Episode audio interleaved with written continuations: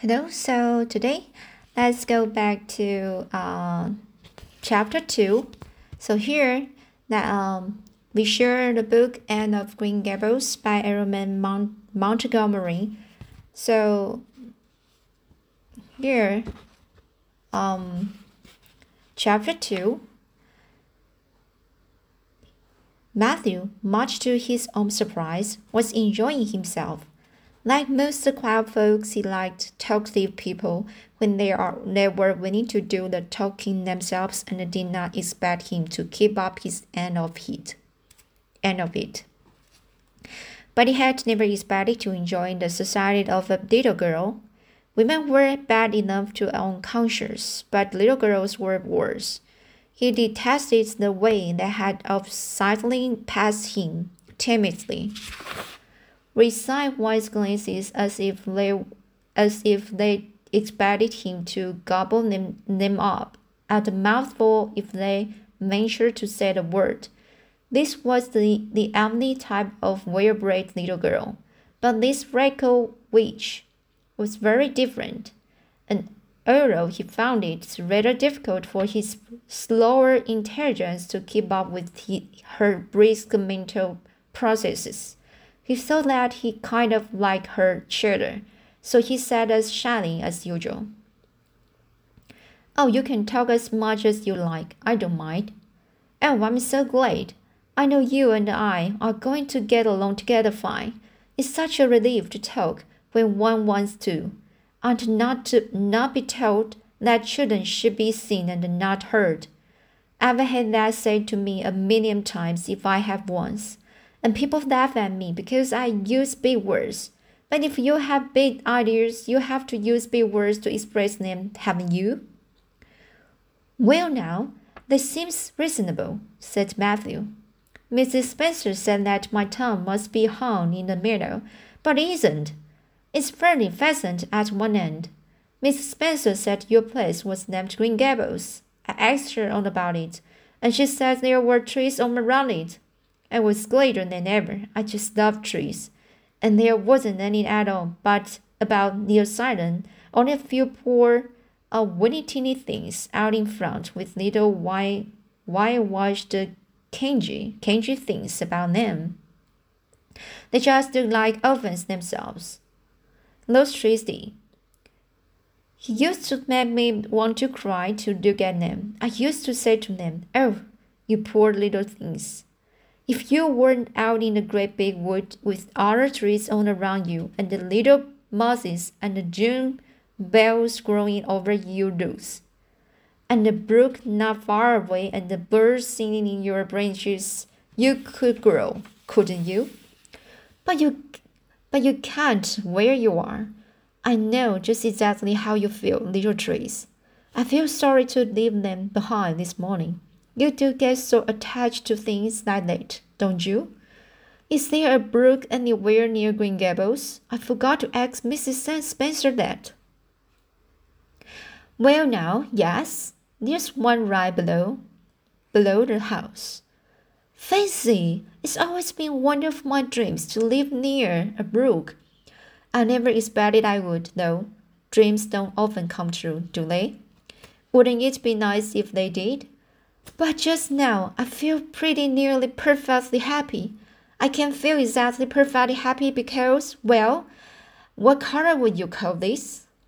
She twitched one of her long glossy braids over her thin shoulder and held it up before Matthew's eyes.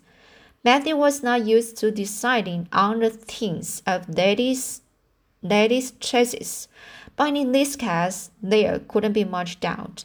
It's right, ain't it? He said.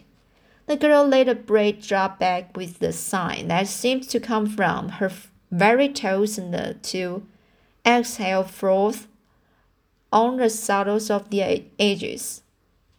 Yes, this right, she said resignedly. Now you see what I why I can't be perfectly happy. Nobody could woo had red hair. I don't mind the other things so much freckles and the green eyes and my my skinny my skinniness. I can imagine then the way. I can imagine that I have a beautiful rose-leaf complexion and lovely starry violet eyes, but I cannot imagine that red hair way.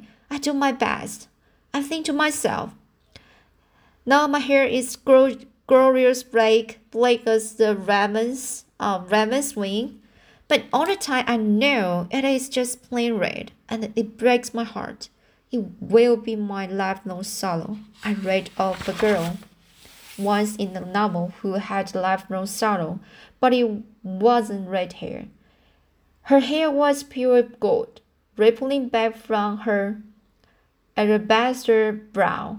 What is an alabaster? Alabaster brow? I never could find out. Can you tell me? Well, now, I'm afraid I can't, sighed Matthew, who wasn't getting a little dizzy. He felt as he had once felt in his rash youth, when another boy had enticed, enticed him on a merry-go-round at a, at a picnic. Well, whatever it was, it must have been something nice because she was divinely beautifully beautiful. Have you ever imagined what it must feel like to be divine and beautiful? Well, now, no, I haven't, confessed Matthew ingenuously. I often, I have often. Which would you rather be if you had the choice? Divine and beautiful or dazzling, uh, dazzle, that, uh, dazzlingly clever, clever, or um, and angelically good? So divinely beautiful or dazzlingly clever or angelically good well, now, I, I, I don't know exactly. Neither do I. I can never decide. But it doesn't make much real difference, for it isn't likely I will ever be either.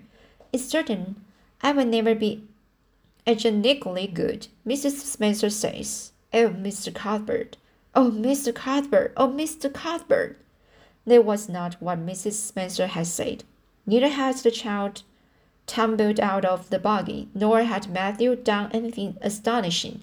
They had simply rounded a curve in the road and found themselves in the avenue. The avenue so called by the Newbridge people was a stretch of road four or five hundred yards long, completely arched over with huge wide-spreading apple trees, planted years ago by the eccentric old farmer. Overhead was one long uh, um, canopy, canopy, canopy. Sorry, so uh, overhead was one long uh, canopy of snowing, snowing, snowing fragrant broom. Below the the boughs, below the boughs, the air was full of a purple twilight, and far ahead a glimpse of pallid sunset sky shone like a great rose window at the, at the end of the cathedral aisle. Its beauty seemed to strike the child dumb. She leaned back in the buggy, her thin hands clasped before her, her face lifted rapt, um, rapturously to the wide splendors above. Even when they had passed out and were driving down the low, the long slope to Newbridge, she never moved or spoke. Still with rapt face, she gazed afar into the sunset west, with eyes that saw visions trooping splendidly across that growing backyard background. Through Newbridge, a bustling little village where dogs barked at them and small boys hooded and curious faces peered from the windows. They drove, still in silence. When three more miles had dropped away behind them, the child had not spoken. She could keep silence, it was evident, as energetically as she could talk. I guess you are feeling pretty tired and hungry.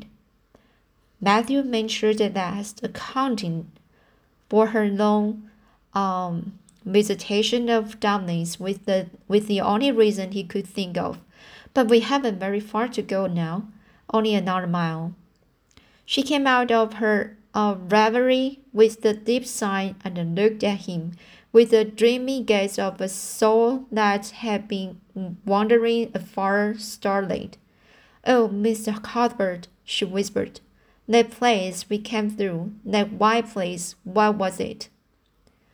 Well, now, you must mean the, the avenue, said Matthew after a few moments' profound reflection. It is a kind of pretty place. Pretty? Oh, pretty doesn't seem the right word to use. Nor beautiful either. They don't go far in love. Oh, it was wonderful, wonderful. It's the first thing I ever saw that couldn't be improved upon by imagination. It just satisfied me here. She put one hand on her breast. It made a queer, funny egg, and yet it was a pleasant egg. Did you ever have an egg like that, Mr. Cuthbert? Well, no, I just can't recollect that I ever had.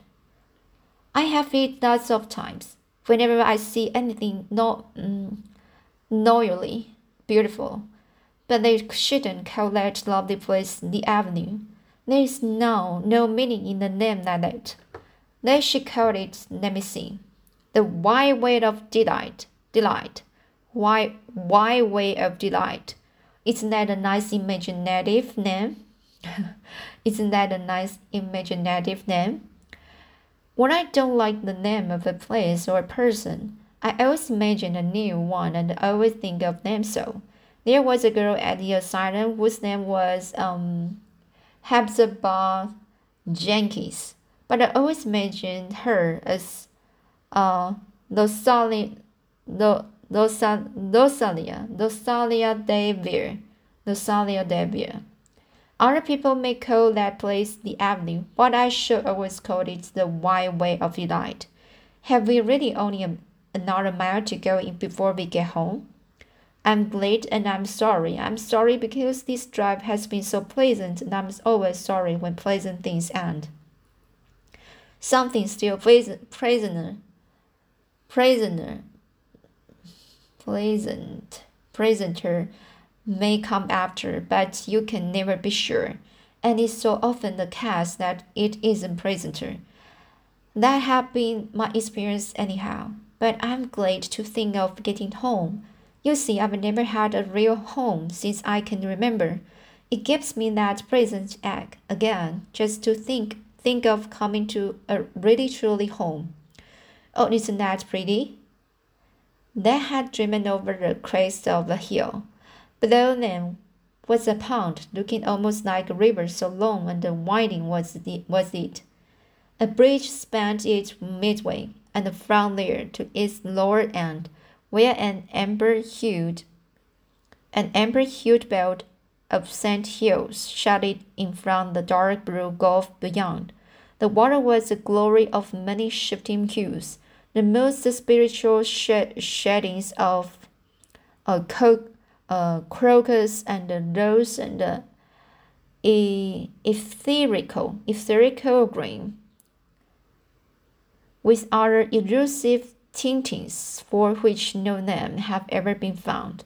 Above the bridge, the pond ran into fringing groves of fir and maple, and lay all darkly translucent in their wavering shadows. Here and there, a wild plum leaned out from the bank like a white clad girl tiptoeing to her own reflection. From the marsh at the head of the pond came the clear, mournfully sweet crawlers of the frogs. There was a little grey house peering around a wild apple orchard on the slope beyond, although it was not yet quite dark, a light was shining from one of its windows. This Barry's Pond, said Matthew. Oh, I don't like that name either. I should call it, let me see, the Lake of Shining Waters. Yes, that is the right name for it. I know because of thrill. When it hit on the name that suits exactly, it gives me a thrill. Thrill. Do things ever give you a thrill? Matthew uh, ruminated. Well, now, yes, It always kind of gives me a thrill to see them ugly white grubs that spade out spade up in the cucumber bags. I hate the look of them. Oh, I don't think that can be exactly the same kind of a thrill. Do you think it can? There doesn't seem to be much connect, connection between grubs and the legs of shining water, does there? But why do other people call it Barry's Pond? I reckon because Mr. Barry lives are there in that house. Orchard Stub's name of his place. It wasn't for late. That big bush behind it, you could see Green Gables from here. But we have to go over the bridge and around by the road, so it's near half a mile further. Has Mr. Barry, Barry and the little girls? Well, not so very little either, about my size. He's got one about eleven. Her name is Zina. Oh, with a long indrawing of breath. What a perfectly lovely name! Well, now I do know there's something dreadful, uh, uh, uh, hidden, hidden, hiddenish, dreadful hiddenish about it. Seems to me. I'd rather Jane or Mary or some sensible name like that. But when Dinah was born, there was a schoolmaster boarding there, and they gave him the naming of her, and he called her Dinah. Okay, so that's it. Is the chapter two. So here, uh, okay. So next time I will finish that. So see you.